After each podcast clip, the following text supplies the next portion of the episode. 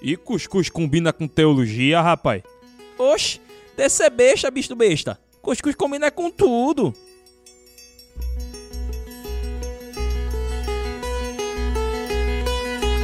Hoje o dia vai ser massa, galera. Meu nome é Diel Siqueira e vivemos num mundo intolerante. Olá, olá, tudo bem? Aqui quem fala é o Alex. Prazer imenso estar aqui com vocês. E hoje o dia, meu irmão, vai ser top demais. Olá, aqui quem fala é Valber Santana e tolerância não é abrir mão das suas próprias convicções. Eita! Estamos aqui no nosso episódio número 18 com o título de Tolerância Intolerante. Vocês já chegaram para pensar né, nessa frase? Será que a gente vive realmente uma tolerância de verdade ou quais são os limites dela? E a gente vai estar tá aí com um grande brother da gente. Daqui a pouco a gente vai falar um pouquinho sobre ele, porque antes de tudo, vem ela, vem ela com tudo aí, a patroa, para bater um papinho com a gente. Vai, patroa! Oi, gente, estamos aqui para falar do padrinho. Mais uma vez estamos pedindo a ajuda de vocês para ser nosso padrinho, não é mesmo, Alex? É verdade. E também nós estamos com uma novidade, chegamos no YouTube. Então, por favor, dá uma pesquisada aí, Cuscus Cash. Não somente veja o material que já está lá disponível, mas também dê uma curtidinha, vá lá no sinal, dá uma tocada no sinalzinho e coloque lá para você também, todas as vezes que for postado material novo, você seja notificado também. Isso aí, se inscreve no canal e ativa o sininho para você ficar por dentro de todos os conteúdos que a gente vai fazer para o YouTube. E continuando, quero informar vocês, queridos, nós continuamos nas mesmas plataformas digitais: Deezer, Spotify, Castbox, material novo toda segunda-feira e quinta-feira. Então, vá lá, dá uma curtida, uh, ouça os materiais e, por favor, compartilhe no, no teu Instagram, marque lá Cuscuzcast, nós teremos o maior prazer de poder compartilhar, repostar você em nossa página, tá bom? Isso aí, continue nos seguindo no Instagram e compartilhando com seus amigos. E é isso, tchau! Bem, Valber, Valber já é um sócio da gente aqui do programa. Valber, para quem não conhece, é aquele cara que falou no episódio número 9 sobre o cristão e a criação. E Valber, sinta-se em casa. Se você quiser se apresentar para a turma que está começando a escutar a gente agora, fique à vontade. Tu que manda aqui. Ah, eu já vou estender meu pé aqui, tirar o sapato. Gostei do sócio, viu? Sinta-se à vontade e pronto. Já estou em casa, não preciso nem estar me apresentando. Bom, gente, o Valber, né, como já foi falado, eu sou congrego na Episcopal Carismática do Brasil. E é sempre um prazer estar aqui com meus amigos, com qualquer convite que a Ediel faz, eu faço questão, me esforço para estar, tá, para estar tá presente. Estou à disposição para a gente bater esse papo aí, né, discutir o que é tolerância, o que é intolerância, o que é que cabe ao cristão, o que é que não cabe, enfim. Massa, massa. É, seja bem-vindo, velho. Seja bem-vindo, fica à vontade. Vamos falar um tema bastante intrigante, muito atual, né?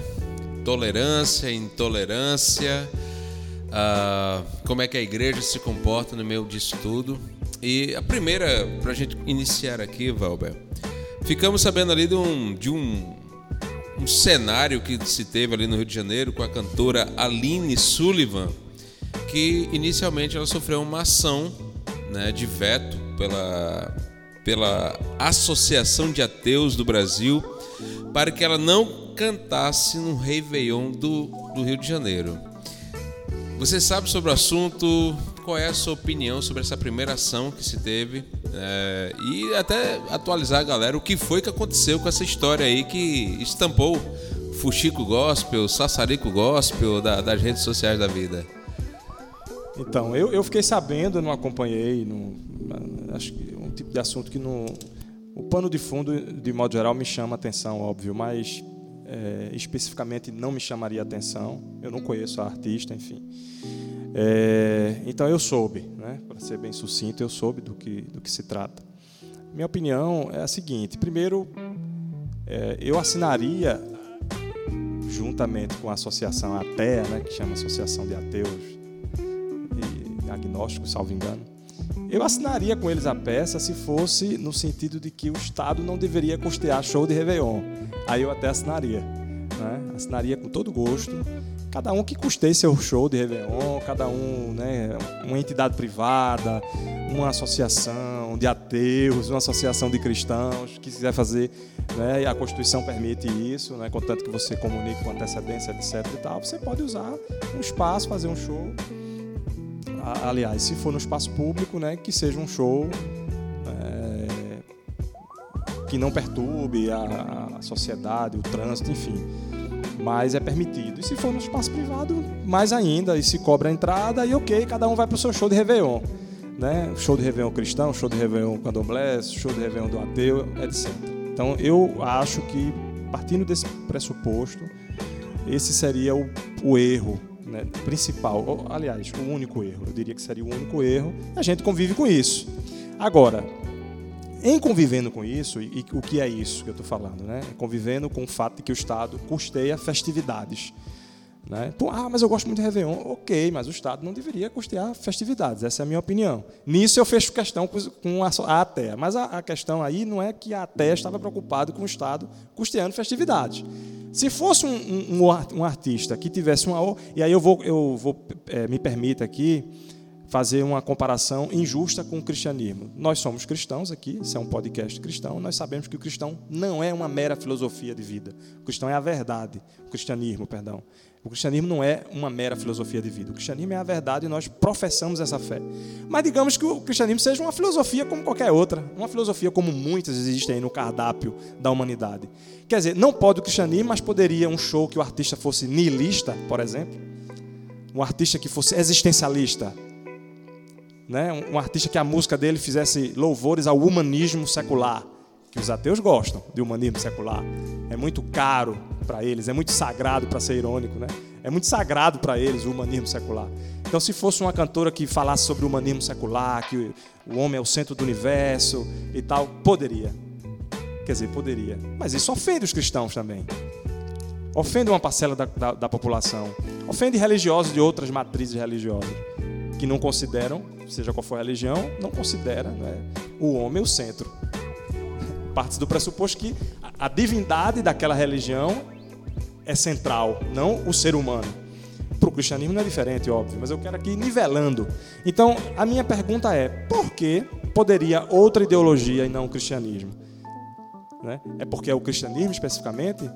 Se, se, a gente partir do pressuposto que o cristianismo é, é meramente uma ideologia, eu estou sendo até generoso, é, generoso. Eu estou entrando no, no, esquema mental deles. Entrando no esquema mental do incrédulo, o cristianismo é só mais uma das ideias. Você pode escolher a sua, ok. Então, por que não pode o cristianismo? E se fosse um artista eu não vou nem entrar na questão de outra religião, né? Se fosse um sambista falando dos orixás e tal, poderia. Não vou nem entrar nessa questão. Eu vou entrar se fosse uma outra filosofia. Ou artistas não veiculam suas próprias filosofias, feminismo, teoria de gênero, né? As músicas estão permeadas de né, é, teses e teorias sobre o que é a felicidade, sobre o que é o casamento. É impossível. Aí você, não, é impossível música... ser isentão 100%. É impossível. Você tem uma música. Ah, não, mas essa música só fala sobre amor, Valber.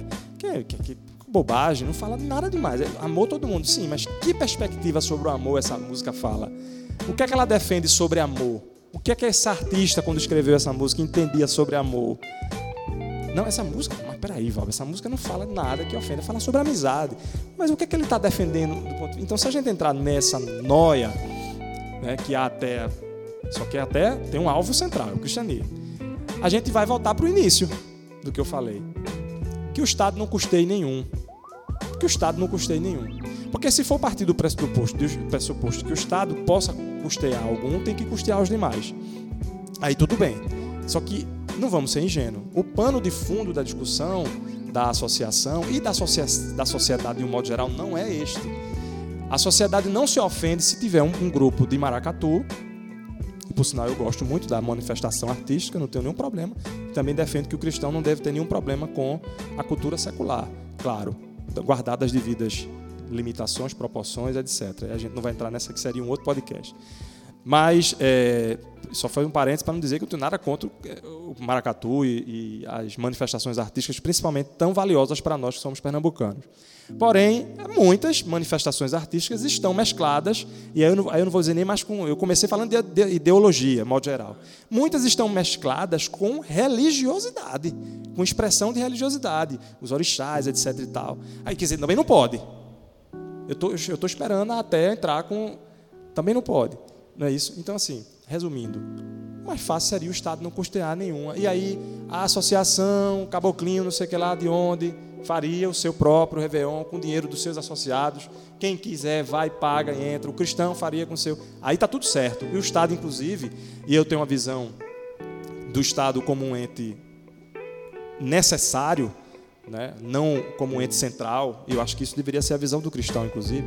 Um ente é como se fosse um mal necessário, né? Mal necessário. Ele, é, ele não sou anarcocapitalista, que o Estado deveria deixar de existir, não sou. Ele tem que existir, mas é, tem que estar ali na camisa de força, porque o Estado tem muita fome, não só de arrecadar impostos, mas de manipular a vida de terceiros, de totalitarismo mesmo, né? de dizer o que é certo, o que é errado, no lugar das famílias, no lugar da igreja, no lugar da sociedade, que o Estado e sociedade não são sinônimos. Então, como eu tenho a visão de que o Estado tem que ser pequenininho, modesto, arrecadar menos imposto de quebra, que é muito bom, pagar pouco imposto, não deveria estar custeando, poxa, falta dinheiro imposto de saúde. Né? E me corrija se eu, se eu estou errado, até mostrando aqui que eu, eu, eu, soube muito por cima do fato. Era um, era um show custeado pela prefeitura, não é isso? Exatamente. então, é, eu, acho, eu acho que talvez o que entre um ponto de, de crise é que quem é o prefeito. Sim, entendi. É, é, é, um, é um bispo da, da Igreja Universal. É, aí já assim, entra a implicância, talvez, é, né? Com... Já, tem, já tem isso, né?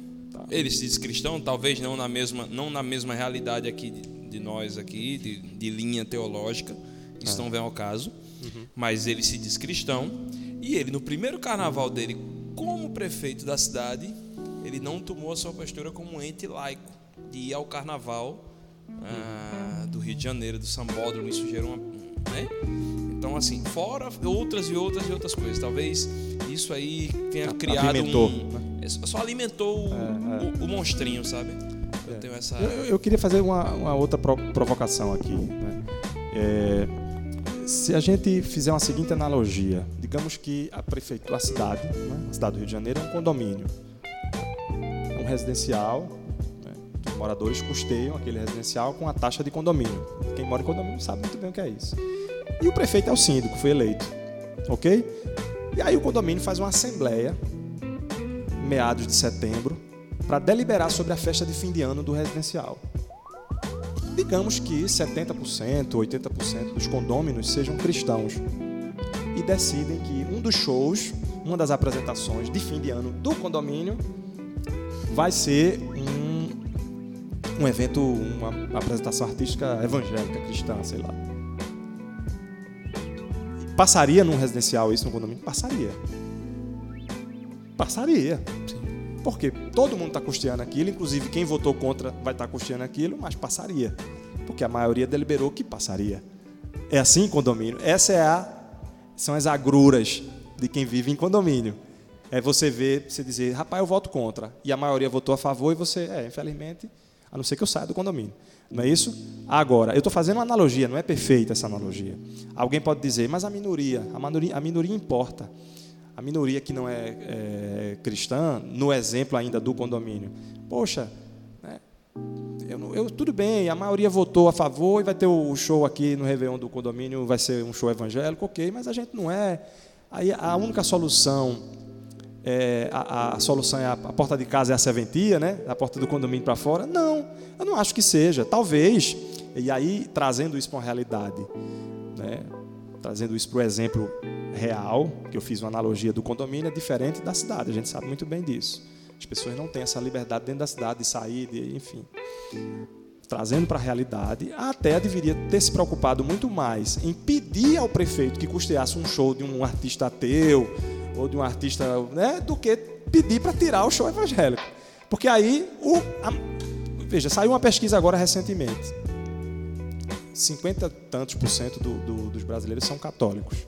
Se são praticantes ou não é outra discussão. 30%, 30 evangélicos. Ou seja, 80%. Aí sobra 20% para se estapear entre ateus e outros credos. É, 10% não, não se declararam. 80% né, da população é cristã entre o espectro católico e protestante.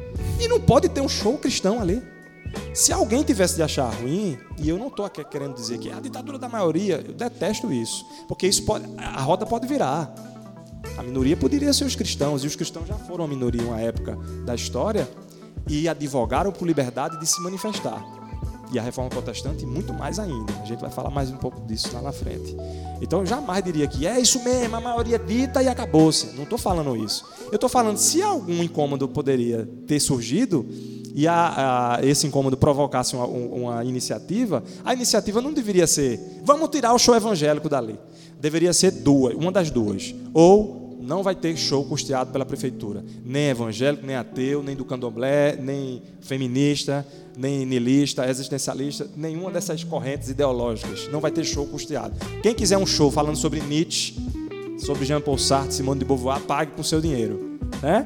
Essa seria uma atitude massa. A outra seria, tudo bem, vai ter show com dinheiro público para cristão, mas a minoria, que merece ser respeitada, quer também um show secular. Aí eu pergunto, e não tem não, é? Show secular? Muitos. No próprio evento, teve, teve tudo. Então qual, foi, qual é a indignação da, da...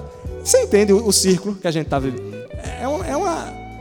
Eu queria uma argumentação mais sólida deles. Não é que eu, eu, eu, eu seja o detentor da, da razão e da verdade. Não. A única verdade que eu carrego em mim é o cristianismo, mas as minhas interpretações podem ser falhas. eu é, queria uma argumentação sobre isso. Eles, eles utilizaram o, o o argumento do Estado laico.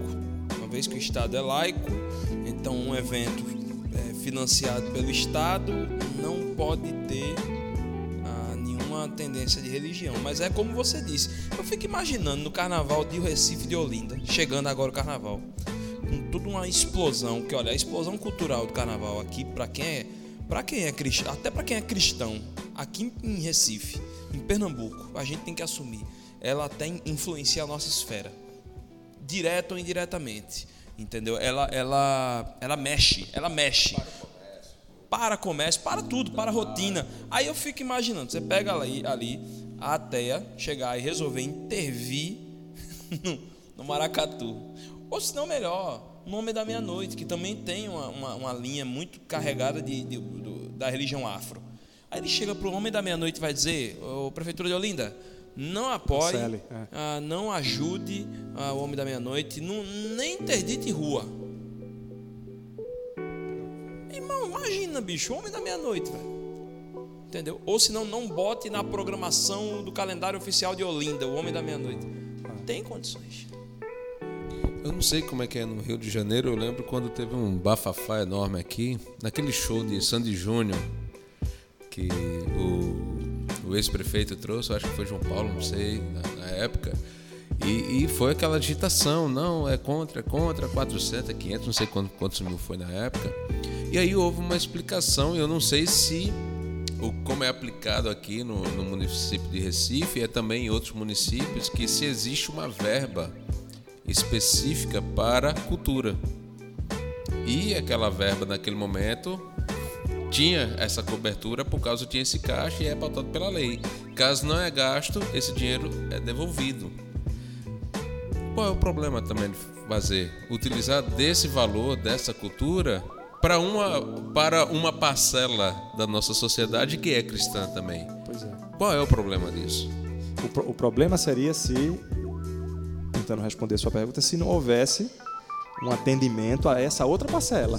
E há ah, a gente volta para a discussão original. Ou não se paga nada com dinheiro público, não, não vai ter festa, não. A, a, a prefeitura vai gastar com posto de saúde, com pavimentação e pronto. Guarda, guarda municipal, trânsito. No festa, não venha pedir dinheiro aqui em festa. Cada um que custeie. Ou a gente faz isso, ou tenta custear da maioria da, dos credos e, e, da, e, das concepções filosóficas da população, da maioria. Da maioria, eu digo, não é da maioria numérica, é da maioria de credos.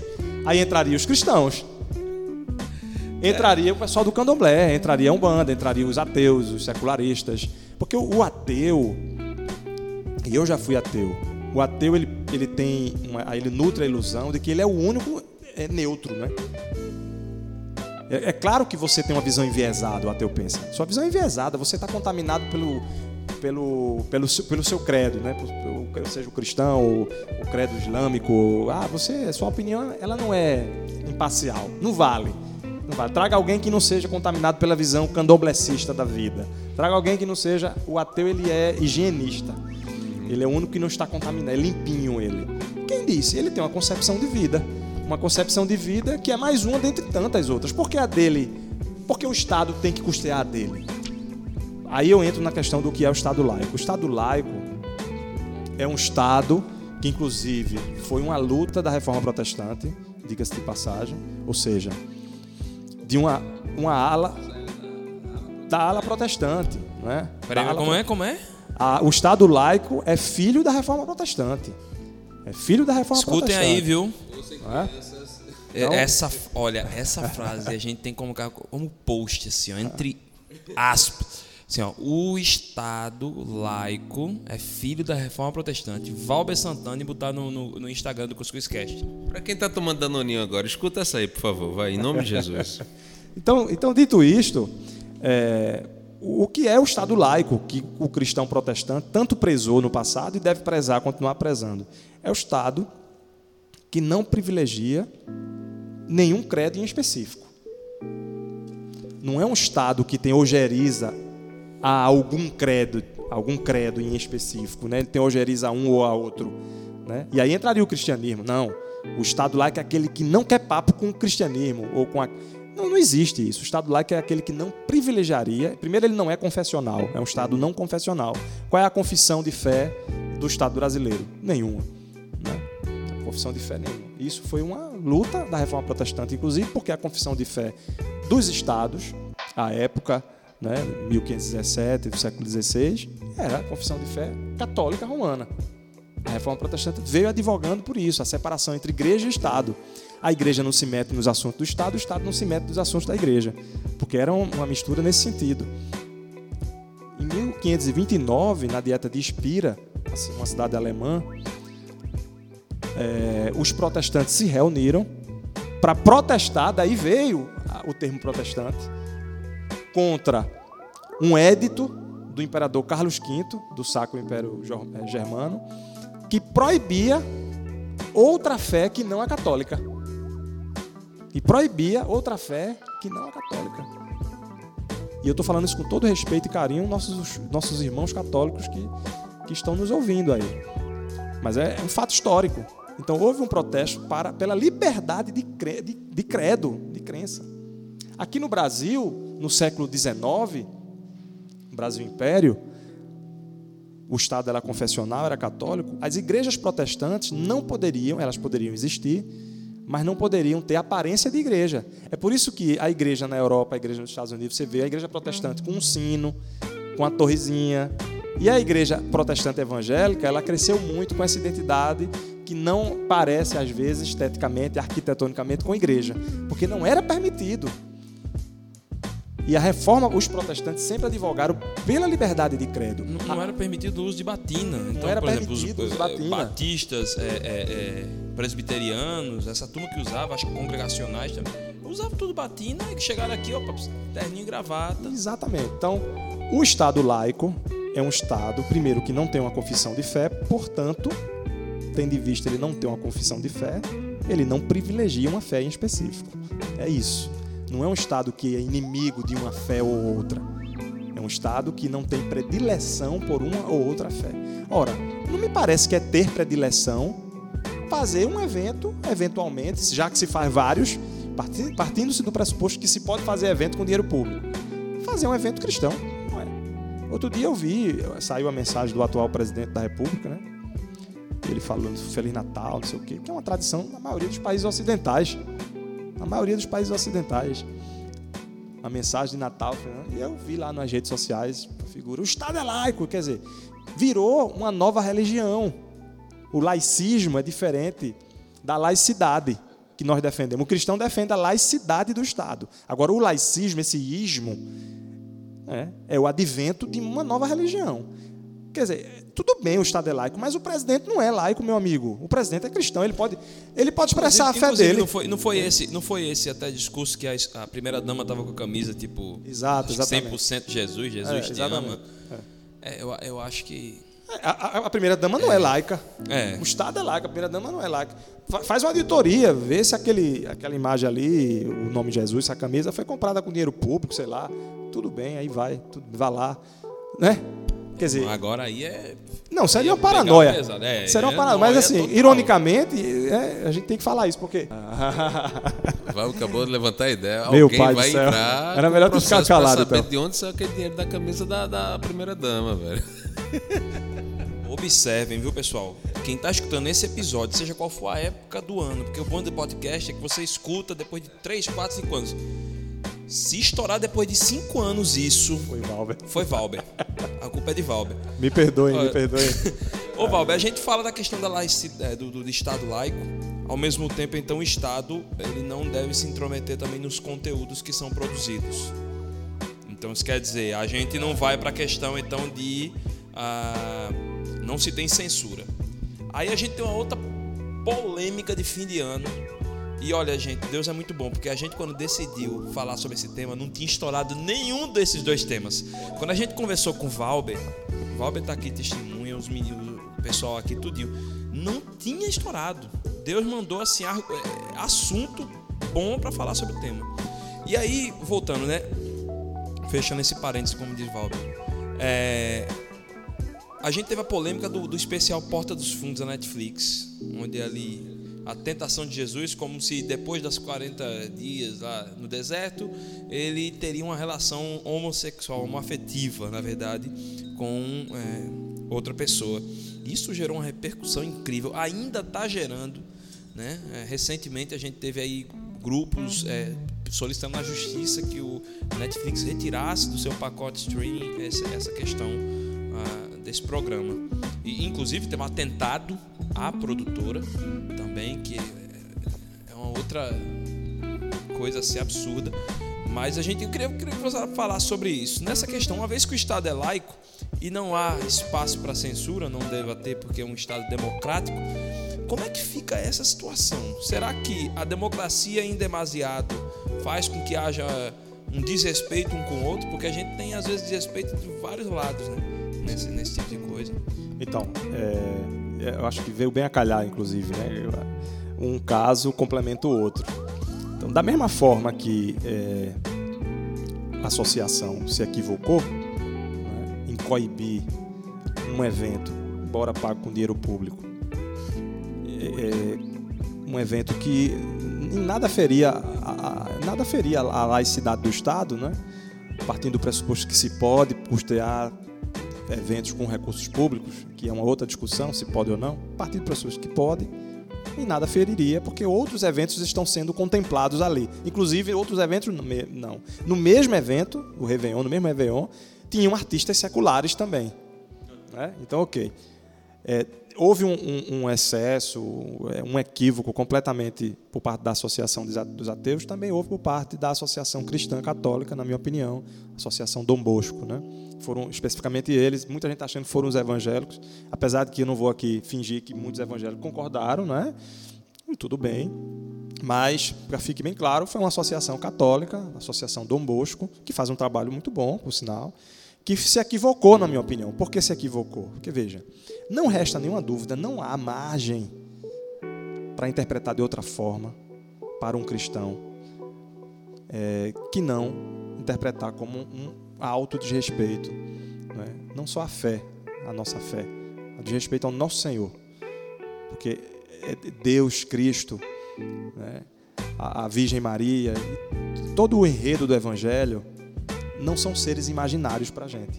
A gente sabe que são reais, que é a verdade que o mundo é, tanto almeja, tanto procura cegamente e se soubesse encontraria no Evangelho. Pois bem, nós sabemos disso. Não tem margem para achar engraçadinho. Não, que boba... não, tem, não há margem para achar que foi uma bobagem o que eles fizeram. né? O que eu estou dizendo aqui, que eu acho que o, o caminho não é a via estatal, não dá margem para. Valber está dizendo isso porque acha que foi uma bobagem o que eles fizeram. Não foi uma bobagem. Não foi uma bobagem, não acho, tenho certeza que não foi uma bobagem. A Bíblia, a palavra sagrada, as santas escrituras, a palavra do Senhor, para enfatizar, deixa muito claro que isso não é uma bobagem. Deus é zeloso pelo seu nome. Blasfêmia é um pecado grave. Né? Tomar o santo nome do Senhor em vão é um, é um pecado. Quem dirá fazer chacota? Então, assim, não resta nenhuma dúvida. Não é essa a discussão. Porque eu vi muita gente nas redes sociais dizendo ah, o cristão, tem muito cristão mamão, né? Que não defende. Que... Não, não estou falando isso. Acho que cabe repúdio, tá certo? Um repúdio pacífico. E eu não estou também dizendo, a gente tem que estar tá sempre fazendo os parênteses, que o cristão é um pacifista. O pacifismo também é uma ideologia. Eu não acho que o cristão é um pacifista. O cristão é pacífico. Ser pacífico é diferente de ser pacifista. Né? Então, cabe sim ao cristão, se ele quiser, a legítima defesa, por exemplo, uma agressão física. Se ele não quiser, ok. Ele pode morrer, né? e tudo bem, mas se ele quiser, ele pode, ele não está ferindo nenhum mandamento. Eu acho até que não cabe ele não fazer a legítima defesa quando em defesa de filhos, esposa. Aí nem cabe ele pensar, ele tem que ir. Porque se ele morrer, ele vai estar morrendo, inclusive, por amor a seus filhos e sua esposa, ok? Então, é, é evidente que o cristão ele pode reagir de forma enérgica, até com, com vou, vou, usar o termo violência, mas não caberia porque não é uma violência. Violência quando é gratuita, mas eu vou usar o violência repudiando um ato de violência física, né? Ok? Então não estou defendendo aqui pacifismo, mas eu, eu, eu queria que ficasse muito claro que o repúdio enérgico à atitude do porta dos fundos não deveria ser com violência, porque não seria legítima defesa. Então aquele atentado ali, né? até se tivesse sido com, com, com violência, se o, o porta dos fundos, né? os atores, os diretores, os adolescentes tardios que eu, eu tenho chamado, né? dos, porta, dos atores do Porta dos Fundos, tivessem agido com violência, entrado num templo com violência, caberia legítima defesa na hora. Legítima defesa tanto para o direito penal, o direito secular, é na hora que está ocorrendo, né? Se for depois não é legítima defesa. Depois, depois é vingança. Depois e é vingança. a Bíblia também é e clara aí a relação... Bíblia é clara contra isso. A Bíblia não defende que o cristão pode se vingar. A vingança pertence ao Senhor. Agora, não há nenhuma óbice com relação ao cristão se defender. Ok? Defesa com aquilo que a gente sabe que é defesa. No caso da, da agressão, que foi uma agressão, resta dúvida, a agressão do Porta dos Fundos, não caberia uma defesa nesse sentido, de legítima defesa, de ir lá, vou jogar uma bomba lá, atacar uma bomba. Cristão não pode ser mamão, não. Eu vi muita gente, tem que fazer isso mesmo. Isso é um absurdo. É, tem que fazer isso Isso mesmo. é um absurdo. É... Então, eu, e, e, e, também não estou dizendo que a Associação Católica defendeu isso, né? muito pelo contrário. Já a Associação Católica, ela procurou um meio termo aí, que foi a ajuda estatal para coibir, sem violência, também não é violência, né? retirar, né? obrigar a Netflix a retirar o, o, o, a obra lá do, dos camaradas lá, não é, não é uma violência, não foi uma violência. Né? Inclusive utilizou a, a legislação brasileira para isso. Direito não é matemática, cabe interpretação para um lado, cabe interpretação para o outro. Eu não estou falando aqui que o direito vai dizer isso ou aquilo. Que, ah, mas está na lei. A discussão não é está na lei. É a discussão, inclusive, se a lei está certa. Porque eu acho que leis contra a blasfêmia, leis estatais contra a blasfêmia não deveriam existir. Se eu sou defensor do Estado laico, leis contra a blasfêmia não deveriam existir. A lei contra a blasfêmia que existe e é eterna é a lei do Senhor. E ele olha e sonda cada um quando blasfema ou deixa de blasfemar. E aí o, o espectro é muito maior do que qualquer estado. Muito maior. E muito maior do que um seriado Porta dos Fundos. Tem muita gente blasfemando na calçada de casa sem estar tá fazendo seriado de Porta dos Fundos. Tem gente blasfemando dentro, dentro da igreja. Da igreja. Perfeito, Adiel. Então, assim, a lei do Senhor, ela é irrevogável. Blasfêmia é pecado e não vai ser o Congresso Nacional nem ninguém que vai revogar isso. Porém, leis estatais de blasfêmia, eu sou contra. Eu acho que qualquer cristão deveria ser contra. A reforma protestante é contra. Foi contra em sua origem. Apesar de que eu estou colocando um balaio aqui, a reforma protestante teve muita coisa, a gente sabe disso, e ao longo das, dos séculos, mas em sua origem foi. E por que eu sou contra? Porque eu acho que as pessoas devem ter sim o direito. Porque, veja, eu sou ateu para um monte de credo. A partir do momento que meu Deus é o Deus bíblico, logo eu não nutro nenhuma reverência a nenhum outro Deus. Não nutro nenhuma reverência a nenhum outro Deus dizer, mas, mas você tem que ter o um respeito. Aí é outra esfera de discussão. Né? Se eu tenho um colega que é candomblessista, se eu tenho um colega que é um bandista, um colega que é ateu, é outra esfera de discussão eu respeitar o, indivíduo na sua singularidade. Eu não tenho nenhum respeito sobre a figura do Deus X, Y, que não seja o Deus cristão. Zero respeito, porque eu sei que ele nem sequer existe. Então, por que eu tenho esse direito né, e o outro não tem o direito de não ter nenhum respeito com relação ao Deus que eu sei que é verdadeiro e que existe, que é o Deus cristão? Lamentavelmente, ele pensa dessa forma, mas ele tem o direito. O cristianismo ele deve avançar na arena da discussão persuasiva o próprio Espírito Santo ele atua dessa forma. É? Então, foi dada a palavra para isso. Foi dado o dom de ensino aos homens para isso. Não foi dado o dom da, da porrada. Foi dado o dom do ensino. Quem, e, e quem convence em última análise é o Espírito Santo. Você pode ser o mais eloquente, o mais o teólogo mais poderoso. Quem e vai amém por isso, hein? É? Quem convence em última análise é o Espírito Santo. Então, assim, não cabe a gente. Quem convence em última análise é o Espírito Santo. Não cabe a mim convencer o cara de que ele tem que respeitar Cristo, nem usar a lei para isso. É diferente se o sujeito entrar aqui num espaço privado para chutar um, um, um, seja qual for o credo, entra na igreja católica, chuta o santo, entra num terreiro de macumba, chuta lá uma entidade, dá tiro para cima. Antigamente tinha muito isso. O sujeito entrava num terreiro de macumba, é, é, é ou, ou, então é, no templo. Tivemos aí um, um bispo muito famoso aqui no Brasil, que alguns anos atrás. Não merece ele... nem o nome de bispo, né? É, não merece. Não, não vamos não, porque tem tanto bispo, gente séria é. e legal. Para que eu vou chamar? Um indivíduo. Um indivíduo. Um indivíduo. Ah, que a gente tem que orar por ele para que o Espírito Santo realmente converta o coração dele, porque as pois atitudes é. dele não levam ao evangelho de jeito nenhum. E aí ele chega, e eu falo mesmo, gente, é, se vocês acharem ruim, vocês falam com Ediel Siqueira no direct do Instagram. Que aí, biblicamente, eu vou responder a vocês, tá certo, meu irmão? Ah, é o seguinte, é, ele simplesmente pegou uma santa, acho que Nossa Senhora Aparecida, não foi? Acho que foi. E chutou. E, gente, assim, eu posso não ter um. não acreditar nela, mas pelo amor de Deus. É aquela mesma coisa do Charlie Hebdo. O Charlie Hebdo, o fato lá do, do atentado, aquele atentado foi uma lástima, aquilo ali foi uma tragédia. Entendeu? Foi uma tragédia. Eu não estou dizendo que eu não, eu não estou querendo dar razão aos terroristas. Terrorista para mim não tem razão na, nunca. Pois é. Mas que você mexeu, quando se mexe com entidades religiosas e culturais de identificação de uma nação, ou de um povo, ou de um gueto, irmão, vamos, né? não é qualquer coisa. O que os caras fizeram? Foram fazer piada com Maomé. E não é para você deixar de fazer piada, ó, oh, eu, vou, eu vou deixar por causa dos terroristas. Não, eu não vou deixar por causa do bom senso, que me diz que é um elemento cultural, é um elemento religioso de uma nação e tem que ser respeitado independente. o problema é esse. Falta, às vezes, para mim, o, o, bom senso. Eu, eu queria aproveitar a questão do, do, do espectro, quando, quando você falou a lei do Senhor, como se estivesse por cima de tudo, eu achei muito legal o que o ministro do Supremo, o presidente do Supremo, o ministro Dias Toffoli, falou a respeito disso. Ah, o Dias Toffoli simplesmente disse, olha, ah, na, sua, na, sua, defesa, para não proibir, né, para, para não retirar o, o especial do Porta dos Fundos no Netflix, a motivação dele não cabe a gente, mas que ele foi muito correto e, na minha opinião, ele refletiu mais o evangelho do que muitos que ficaram revoltados e quiseram ter uma medida de vingança para cima do pessoal do, do As, dos As pedras clamaram, né? As pedras clamaram ali na boca do, do, do, do Dias Toffoli. Ele simplesmente disse: não é um especial de Natal que de maneira, uma sátira de Natal, ele usou assim, que vai fazer com que uma cultura milenar pautada em valores tão importante para o mundo como o cristianismo perca o sentido.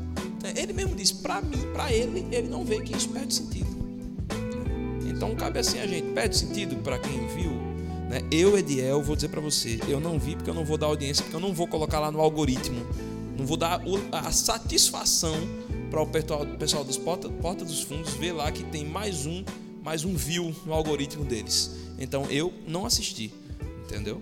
Eu, eu acho, complementando o que você está falando, que e eu vou colocar, eu, eu acho bem grande, né? Alguém pode querer assistir por sinal para fazer uma análise crítica depois, né? mas eu acho que a melhor postura para o cristão, ao invés de estar tá procurando a tutela do Estado, é o boicote. Boicota, não assiste. Faz um texto no Facebook, é? Agora, eu me surpreendo é com uma quantidade considerável de cristãos que porque uma coisa é eu dizer que não acho que a gente deveria acionar o Estado para isso. Outra coisa é, é ver uma, uma quantidade considerável de pessoas que se dizem cristãs, pelo menos, nas redes sociais, achando bobagem a obra em si. Aquilo não foi uma bobagem. Pode ser uma bobagem para o ateu, que para ele não é. Uhum. E olha que tem muito ateu que achou aquilo ridículo de mau gosto, porque ainda tem a beleza artística por, por trás da coisa. Poderia ter sido uma sátira com o cristianismo, né, de um diretor, de um autor ateu ou de outro credo, ou seja lá o que, que quisesse satirizar o cristianismo em alto nível. Você tem a, a, uma obra, é, não sei roteiro, se é da década o, de 70. O roteiro fraco demais. Fraco, jocoso, né, uma coisa tosco. chula. Tosco. Né, chula. Você, existe um filme que é A Última Tentação de Cristo, de um diretor francês, né, que é uma, um filme afrontoso, é um filme que é, traz uma versão é, é, errônea sobre nosso Senhor Jesus Cristo. Cristo na cruz, a última tentação dele foi ter largado tudo para viver a vida feliz com Maria Madalena. Essa tese é antiga, né? Que Jesus, né? nada é comprovado, mas a galera gosta de teses alternativas.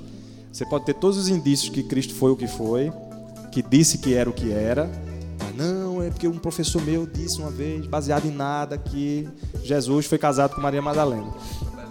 Então existe um filme de um diretor francês, eu vou pedir perdão aqui aos, aos ouvintes, porque eu não lembro o nome do diretor, e é um clássico em que pese esse desvio na narrativa, mas não é um filme desrespeitoso. Quer um outro exemplo? O José Saramago, minha gente.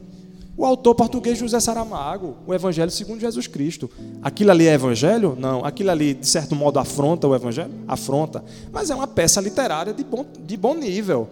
Agora, aquilo ali nem do ponto de vista estético e artístico presta.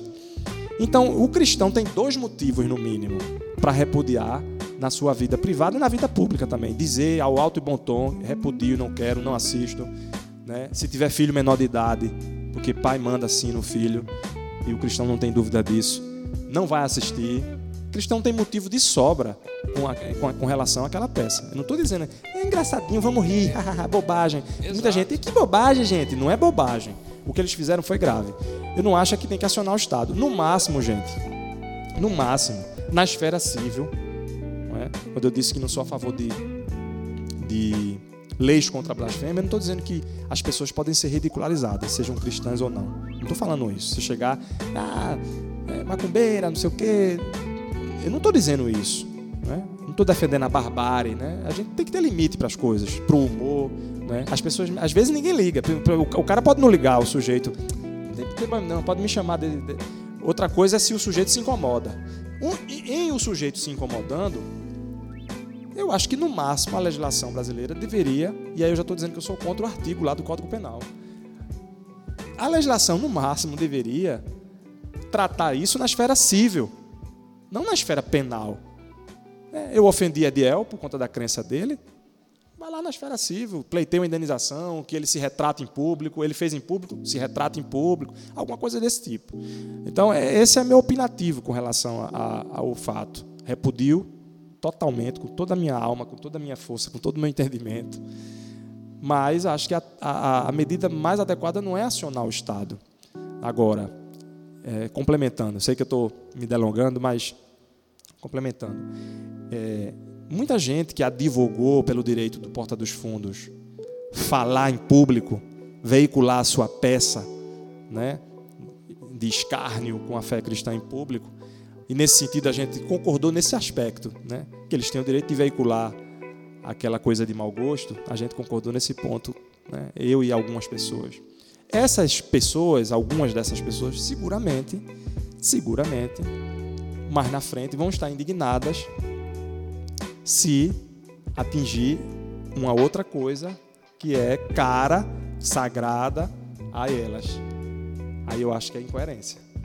E às vezes é por, é por muito menos. Alguém faz uma brincadeira de carnaval, né? uma piada né, com um, um, um aspecto da sexualidade humana Aí vai lá fazer textão no Facebook, né? Quer dizer, deveria ter liberdade de expressão nesse sentido também.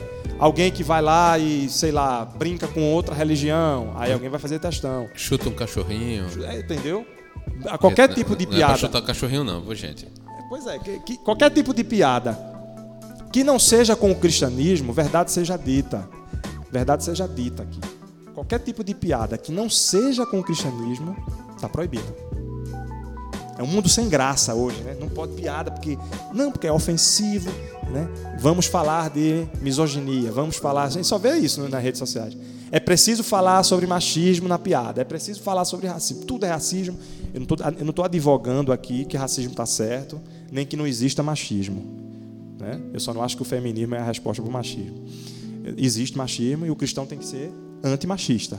Existe racismo, o cristão tem que ser antirracista. O cristão, o bom cidadão, mas é óbvio que não resta dúvida que o cristão. Agora, o que eu estou dizendo aqui é que nem tudo é, e esse pessoal vive ofendidinho. Vive ofendidinho. Aí nessa hora pode se ofender, nessa hora pode acionar o STF. E eu vou fechar dando um exemplo aqui. O próprio Netflix tirou um filme chamado Pink do streaming deles, né? um filme que retrata, e não vamos entrar na polêmica se o filme retrata bem, retrata mal, não é esse o intuito aqui. Né? O que a gente faz outro programa, né, Diel? Mas o, o filme retrata a confusão mental de uma criança adotada por um casal de homossexuais. Um filme de 2017. O filme chama-se Pink. A Netflix tirou porque a Conselho Nacional contra a Discriminação, acho que é Conselho Nacional não lembro, de proteção contra a discriminação, alguma coisa desse tipo. Retirou após um pedido desse conselho. Então quer dizer, deveria estar lá, em nome da liberdade de expressão, e olhe que o filme não é ofensivo. Quer dizer, eles não, não dão direito a gente ser divergente. Uma coisa é você ser divergente, dizer, eu não concordo, por exemplo, que gênero é uma construção social. Onde é que eu estou sendo desrespeitoso dizendo isso? Eu estou dizendo que eu não concordo. Argumento contra mim.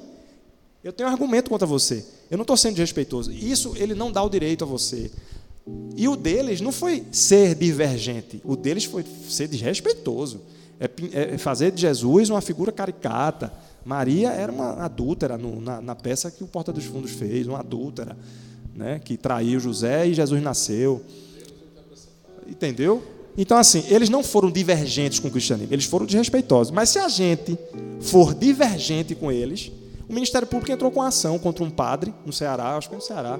Se botar no Google aí, você vai ver, está recente. Porque o padre foi contra a lei de homofobia, a decisão do Supremo Tribunal Federal, né, que enlarguece o, o, o, sentido do que é homofobia, que é claro que todo mundo é contra a homofobia, mas o sentido do que o texto quer dar à homofobia, o padre na missa pregou contra isso não sei se alguém filmou, o Ministério Público entrou com ação. Ele vai ter que se explicar na justiça. Provavelmente ele se safa dessa, né? Por enquanto, né? Não sei até quando. Entende? Então, nessas horas, você é ofensivo, a gente é ofensivo. Então, isso aí não seria porque, como alguns irmãos estão dizendo, aí alguns amigos é, católicos e evangélicos estão dizendo, será que não é porque existe uma, existiria uma cristofobia hoje? Contexto brasileiro? Você acha que existe cristofobia? Sem dúvida alguma. Sem dúvida. Eu, eu diria, inclusive, que é profético acreditar que existe uma cristofobia. É profético. Já parte do pressuposto de que Cristo, em sendo Deus, em sendo profeta, sacerdote e rei, ele acertou quando ele disse que, por causa do meu nome, sereis perseguidos. Cristo falou isso, não tem nenhuma novidade para o cristão isso. E a gente sabe que, como toda boa profecia, como toda boa profecia não, como toda profecia verdadeira, Cristo não errou. Nós somos perseguidos. Fomos perseguidos pelo Império Romano. Não é? É, a perseguição era muito mais violenta, diga-se de passagem. Era, nós sabemos disso. Hoje nós somos perseguidos culturalmente. O cristão ele é perseguido culturalmente é um grupo que, por mais que seja majoritário, quem disse que maioria, às vezes, nem sempre a maioria dita as regras. Às vezes as minorias, e eu não digo minoria no sentido simbólico da palavra, minoria quantitativa. Porque quantitativamente os cristãos são a maioria, saiu pesquisa recente. Estou falando minoria quantitativa, não no sentido simbólico da palavra. Porque no sentido simbólico, você pode ser numericamente maior e ser uma minoria, porque não tem voz, porque é silenciado, que é talvez o que querem fazer com o cristianismo. Sermos a maioria quantitativa e a minoria cultural. A gente não pode se expressar, não pode dizer uma opinião. Alguém diz assim: não, mas essa opinião não vale, porque essa tua opinião é religiosa. Eu achei, por que não vale a opinião religiosa? Esse era o argumento na América do Norte, nos Estados Unidos, quando os quakers, quando alguns batistas do Sul advogavam pelo fim da escravidão no país. O que é que escravo... alguns escravocratas diziam? Esse argumento de vocês não vale porque é um argumento religioso. E sabe qual era o argumento? O homem não pode ser escravizado, porque ele é imago Dei, do latim, a imagem de Deus. Nenhum homem pode ser escravizado. Aí quando perguntavam, por que vocês defendem isso? Porque o homem é a imagem de Deus. Ah, esse argumento não vale não, porque é um argumento religioso. Então, a pretexto de que argumento religioso não vale, muita barbaridade é defendida por aí. A pretexto de que o argumento científico é o melhor, muita barbaridade foi defendida. O nazismo era darwinista. Hitler era apaixonado pelo darwinismo. Não estou falando que uma coisa tem nada é, necessariamente correlação com a outra. Estou falando que, historicamente, uma coisa desembocou na outra.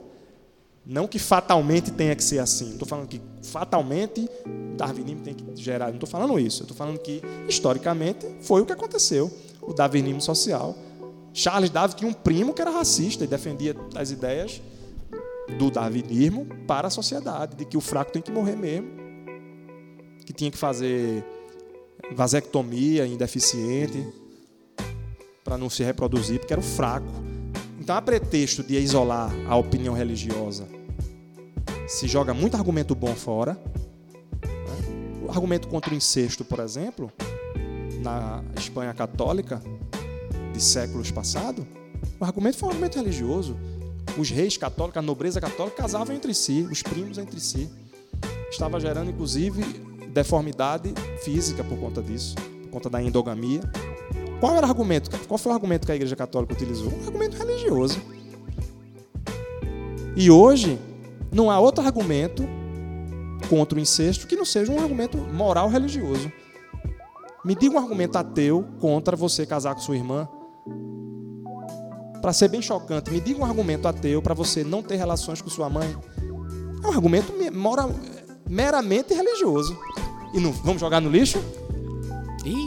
Assim como o argumento do darwinismo social era um argumento científico, aspas, né? Ou nem tão aspas, né? Então é, fica a reflexão. E partindo para o final, Valber, agora pegou, pegou.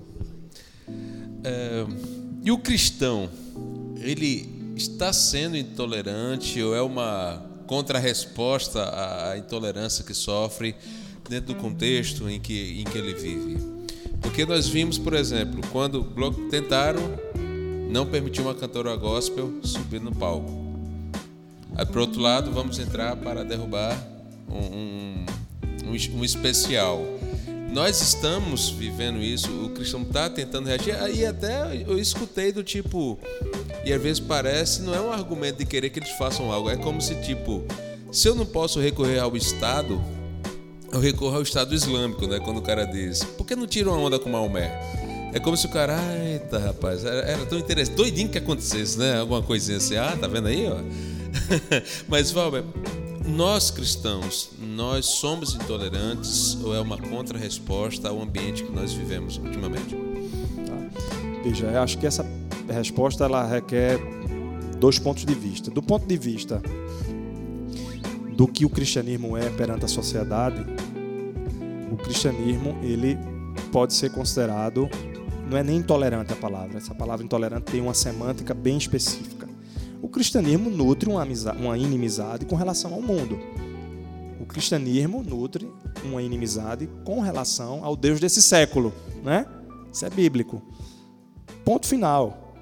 A gente não é amigo, nós somos cidadãos, como Martinho Lutero falava, e, e ele falava isso extraindo da Bíblia. Nós somos cidadãos de dois reinos. Nós fazemos parte do reino aqui. Nós somos cidadãos brasileiros, né? O cristão alemão é cidadão alemão. Mas nós somos cidadãos principalmente de um outro reino. Somos embaixadores de um outro reino, representantes de um reino que, que há de virá. Nesse sentido, nós nutrimos inimizade para com o mundo e o mundo nutre inimizade para com a gente. E a gente tem que se orgulhar disso. Né? tem um trecho bíblico que fala né, que a gente se orgulha, né, sede felizes quando perseguidos em meu nome. É muito estranho se o cristão não é perseguido pela cultura de um modo geral. Então, o primeiro ponto é esse: existe uma inimizade natural. Agora, eu não acho que o cristianismo seja intolerante. Você pode ter cristão intolerante. Tem cristão intolerante, mas o cristianismo não é intolerante. Primeiro porque, é, de modo geral, o cristianismo, a interpretação da maioria dos pais da igreja, da teologia produzida pela igreja, a interpretação que se dá para a palavra da, do Senhor e etc., é de que o cristão ele pode usufruir da cultura do mundo, pode usufruir do que há do, no mundo. Né? É, alguns grupos religiosos têm um problema com música secular, por exemplo. Ah, não pode. Posso ou não posso? É claro que você pode. Você não pode qualquer música, assim como você pode vestir roupas. A gente não sai nu, né? Muito ao contrário, a gente tem que vestir mesmo. Mas você não pode vestir qualquer tipo de roupa, né? Então, música secular, a gente pode ter um envolvimento com o que o mundo produz, porque o que o mundo produz de bom, e aí eu vou entrar num conceito bem calvinista, o que o mundo produz de bom, mesmo que saia da pena de um ateu, da caneta de um ateu, mesmo que a, a, a anestesia, quem, quem bolou o cientista que criou tenha sido um ateu, o que sai de bom do mundo é graça comum de Deus. Tim Keller fala muito pesado. É graça comum de Deus. Então, se você estiver escutando, eu vou até citar o um nome do artista, sei lá, está rolando lá uma música de Paul McCartney no seu rádio. Se surgiu uma música linda daquele cara ali, não interessa se quando ele estava escrevendo ele não estava pensando em Deus, se ele não acredita em Deus, se ele acha que foi dele que criou porque ele é um gênio. Não foi. Existe uma graça especial que só os cristãos possuem. Existe uma graça comum que o mundo possui. Por amor, Deus deu a graça, estendeu a graça comum ao mundo por amor do seu povo. Senão o mundo seria insuportável. Então, é, você pode colocar na sala do seu, da do seu apartamento um quadro de Leonardo da Vinci? Pode. Não precisa ser a Santa Ceia. Pode ser Mona Lisa, não pode? E por que quando você vai escutar música, tem que ser uma música que fala de Jesus, não sei o que e tal? Quando você vai para uma outra arte, pintura, você pode botar uma pintura de um rio. Aí quando é música, não. Você quando assiste filme, você só assiste Jacó, Moisés, ou você assiste Se filme. Se for a produção antiga, é, é boa. É. Agora, assim, na moral, assim, eu respeito, eu respeito assim os meus irmãos, que é gosto, né? Cada um pensa que nem nariz. É. Mas assim, tem umas produções evangélicas hoje ah, que eu não assisto porque é ruim. Mau gosto. É ruim, perfeitamente, é ruim. perfeitamente. Assim eu não vou citar música. os nomes, porque senão a gente perde não, a audiência de, eu esquece. De, de, fato, né? Assim não, como não. música, Diel. Quer dizer que toda música, porque ela é cristã, o autor dela é gospel, né, não sei o quê, Sim. ela é boa e eu quero ouvir? Não, porque meu ouvido, eu tenho respeito pelo meu ouvido. É, não, por exemplo, eu, eu, eu vou, eu vou ser muito, muito claro aqui, por exemplo, eu prefiro escutar o Tiago York do que a Damares. Pois é. Eu prefiro. Eu prefiro. É. Para mim, para mim me edifica mais. Entende? Entende? Então, então concluindo, a, Alex. A audiência Alex, caiu em 25%. É. Nesse exato momento, tem nego desligando agora bem, o stream. Ai, Ainda bem que pai. não foi culpa do convidado, né? Então, então, então, concluindo assim, a gente pode usufruir do que há de bom na cultura secular, né? Aliás, até uma discussão do que é secular e do que é sagrado para o cristão, né? O mundo é, é, o mundo é sagrado, é uma criação de Deus. Não é só o que está dentro da igreja é sagrado. Quando você namora com sua esposa em casa, eita, Fábio, namorando em casa com minha esposa, é sagrado. Então, o, esse momento é sagrado. Então, a música que um, um, um não cristão, é, é, contanto que não seja uma música que visivelmente afronte uma verdade bíblica, né? Então você tem música que fala de adultério, de cair, beber, levantar, de não sei o que. É evidente. Rapaz, tu falou cair, isso. beber, levantar, só veio a música na minha cabeça, bicho. É evidente que o cristão não pode consumir Mas isso. isso é fruto do pecado. Gostou da minha saída agora? Isso é fruto do pecado na minha vida. Eu lembrei da, da música da Verdinha, lá da Ludmilla, no programa da, da Fátima Bernardes. Um assim, rolo, tá um rolo na bexiga é, agora, é, velho. É. Então tem música que você não pode consumir. Não que tem a música, eu não, não, não sei. Que, que ela planta uma verdinha, consome, produz, cara. É, meu velho. Horário 10 horas nobre, horário manhã. nobre, horário nobre. Tiraram TV Globinho, caiu na maconha, tá vendo? Aí, nesse sentido, é claro que a gente não tem inimizade com o mundo nesse sentido. A gente tem inimizade com o mundo no sentido dos valores do mundo. Não é? O mundo, é- porque o cristão é o sal do. Né? O cristão, o sal tem vários sentidos para esse o sal. Né? O sal, primeiro, porque nós somos o povo verdadeiramente feliz. Já viu uma comida sem sal, insossa, sem gosto? Quem tem, quem tem graça, no sentido amplo e no sentido estrito da palavra, é o cristão, rapaz. O mundo é sem graça. Então, o sal é nesse sentido. O outro sentido de sal é que a gente conserva. O mundo não está mais podre por conta da igreja, por conta dos cristãos. Não estaria mais podre. Nesse sentido, nós temos inimizade com o mundo, não é intolerância. Inimizade com o mundo. Quem quiser não ser cristão, não seja. Quem quiser não ir para a igreja, não vá. Quem quiser ser de todos, ser, ok. Então, não tem nenhuma intolerância. Agora, quer saber minha opinião sobre um, um comportamento X, Y, Z? O cristão tem opinião. Roger Scruton, vou fazer uma homenagem a quem morreu domingo, um autor, um filósofo britânico, faleceu domingo. Eu falei dele no podcast, no primeiro que eu participei aqui. Faleceu domingo, vítima de câncer. Eu recomendo Roger Scruton, qualquer livro dele. Roger Scruton, ele dizia o seguinte: eu, eu abri o episódio falando uma frase dele. Ele dizia: tolerância não é abrir mão das suas convicções em nome das convicções alheias. Tolerância é conviver com pessoas que têm convic- convicções diferentes das suas. Porque para o mundão aí, tolerância é você deixar de acreditar que homossexualidade é pecado. Não pode. Como assim homofóbico? Não, meu filho, eu não sou homofóbico. Eu não sou. Se qualquer homossexual, qualquer adúltero, que às vezes o cristão tem uma, uma predileção em falar muito do, da homossexualidade, mas tem outros pecados por aí. Eu convivo com glutão, com adulto, com o que for. Né? Tem limite para convivência? Talvez tenha, dependendo das circunstâncias, tenha. O cristão também tem que estar atento a isso. Porém, eu convivo, não tem nenhum problema. O cara quer ser glutão, gluta, glutonaria é pecado, viu? Não é só alcoolismo e, e homossexualidade, glutonaria é pecado. Alguém deve estar dizendo, Valber sempre fala em glutonaria. Acho que era um problema que ele É, tinha. eu acho que é alguma indireta pra mim e pra Alex, irmão, que a gente tá gordo. E eu não posso conviver? Posso. Agora eu vou dizer, não, veja bem, é, não é bem pecado, glutonaria, não, homossexualidade não é. Eu vou abrir mão das minhas convicções. O nome disso não é, não é tolerância, não. O nome disso não é tolerância. É você rasgar as suas convicções. Então, José tem as convicções dele, João tem as convicções dele, Maria tem as convicções dela. E assim segue a vida. E as pessoas podem conviver. Eu posso convencer alguém? Pode. Porque o tratado que o Brasil é signatário de direitos humanos da ONU diz que professar sua religião, seu credo, sua filosofia, lhe dá o direito de fazer proselitismo. Então, se você é ateu, os direitos humanos, né, que é um, é um tipo de divindade né, desse mundo, é porque os direitos humanos dá o direito de você, como ateu, fazer proselitismo, defender o ateísmo público, botar um microfone e falar, tentar convencer Valber para ele virar ateu. E o contrário também. O cristão tem direito de dizer, meu irmão, se arrependa, cara. Você pode querer ouvir ou não. Dizer, rapaz, eu não quero conviver com Valber, não. Por quê? Porque eu descobri, eu descobri que ele é cristão e o cristianismo defende coisas que eu não concordo. Ok. Não vou, não vou mais conviver com Azar Valber. o seu com esse cara fantástico aí. Oh. Né? Perder. Mas não é não, azar da Então pessoa. é isso. É, mas é isso mesmo.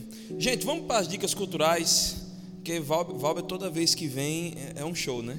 Tu lembra, tu lembra, Alex, quando o Valber saiu, que o Valber foi embora, a gente gravou o Cristão e a Criação, a gente olhou assim e fez, meu irmão, Esses caras me deixam mimado. de, de boca aberta. Esses caras me mimam demais, foi, mas foi. Foi. Foi muito bom. Valeu, valeu. valeu. Queres começar, meu irmão? Das honras. Dicas culturais. Então vamos lá. E pra, eu vou- posso dar mais de uma?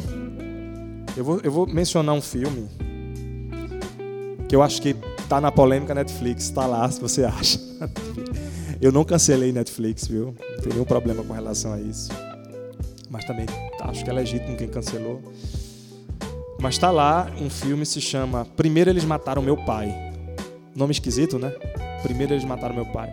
É um filme histórico, baseado em fatos reais. Ele relata a ditadura de eh, Pol Pot no Camboja, do Khmer Vermelho, quando o comunismo né, tomou conta do país.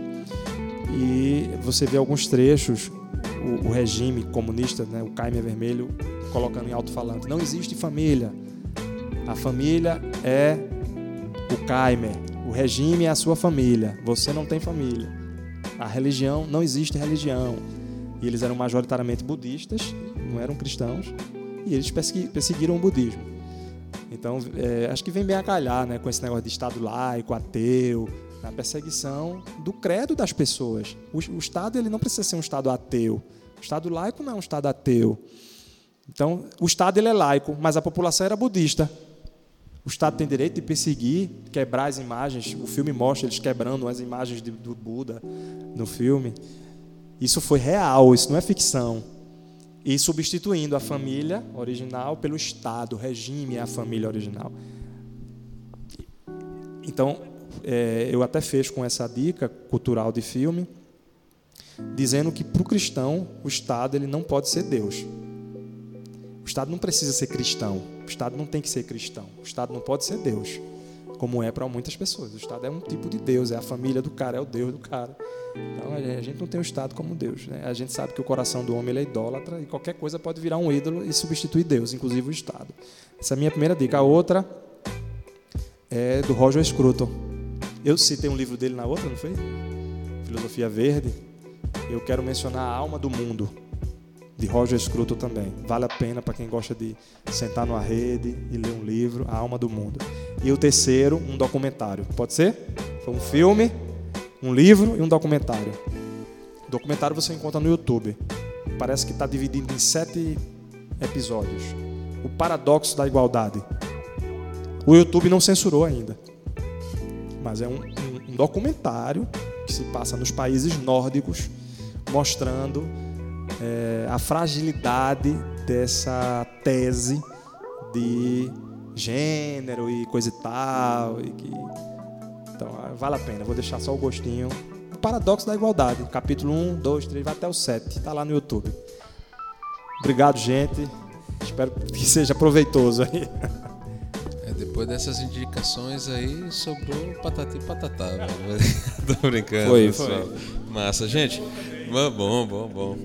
Uh, eu queria indicar um filme que foi estrelado pelo Edward Norton, é a outra história americana, que fala sobre o neonazista Derek, que após sair da prisão por ter matado dois jovens negros, ele tenta influenciar o seu irmão que estava fazendo a mesma caminhada e ele ao mesmo tempo tendo que lutar com seus preconceitos, as suas intolerâncias pelas diferenças. Então fica a dica aí. É outra história americana, eu acho que foi da década de 2000, de Edward Norton ali, esse, esse filme. É, eu queria indicar um, um, podcast da Igreja Presbiteriana Chácara Primavera, que vem fazendo já desde o final do ano passado. E, comece, e eles voltaram, eles fizeram atividades de Natal e depois voltaram com a série de pregações falando sobre fé na era do exílio. Então a equipe lá pastoral entendeu que o mundo de hoje não difere muita coisa do que Daniel passou na Babilônia. Que a gente passa hoje é bem parecido. E é engraçado que o, o pastor Ricardo Agreste, na última mensagem, vou dar um spoilerzinho, ele menciona uma música do Edson Gomes no meio da sua mensagem e fala de graça comum sem falar de, de graça comum. Entendeu? Eu acho que graça comum é um tema que a gente pode, pode um dia ir pensar num podcast, né? É, é muito interessante mesmo sobre graça é, divina, graça comum, né? A graça especial, graça comum. Então essa é, é a dica. Pesquisem lá, Igreja Presbiteriana Chácara Primavera, Fé na Era do Exílio. Quando vocês olharem o feed, tudo que tiver escrito Fé na Era do Exílio, pode, pode escutar. Muito bom conteúdo, vale muito a pena. E para terminar, eu queria mandar uma mensagem especial. A gente fez uma pesquisa uh, recentemente uh, para pegar um pouco o perfil de quem nos ouve, de quem nos segue, para oferecer um melhor programa. E eu me deparei com algumas coisas bem interessantes. A gente descobriu que a gente tem, por exemplo, pessoas que nos seguem e nos ouvem que são adeptos de religiões de matrizes africanas e ateus. E calhou muito para o que a gente vai falar aqui. É, a gente tem, não vou falar, por exemplo, de um evangélico, de um católico, muito mesmo evangélico, nesse contexto que é comum que eles viessem a escutar a gente, a ouvir o nosso programa. Mas eu quero garantir a vocês, em nome da equipe do Cuscuz Cast, que a gente não vai pregar intolerância em nenhum momento dos nossos programas. E para a gente é uma satisfação enorme ter vocês aqui. Vocês não sabem como, como eu fui, é, é, como eu fiquei contente com isso, né? E como eu fui surpreendido com esse dado. Então, muito obrigado por vocês estarem aqui com a gente. Ah, os nosso, o nosso, nosso canal de mensagens está aberto de maneira igual para vocês. Então, dúvidas, críticas, sugestões, falem com a gente lá, entendeu? Porque para a gente é um prazer ter vocês com a gente, tá ok? Então, beijo do gordo. Até mais, gente. Beijo, valeu, Valber. Falou, gente, brigadão. Me chame mais vezes que eu venho. Oxente, já tem aqui, já estou anotando algumas coisas aqui. Termina aí o nosso episódio número 18 e é um prazerzaço ter vocês. Vamos lá, ainda tem muita coisa para 2020. Tchau, tchau. Esse podcast foi editado por Cuscuzcast.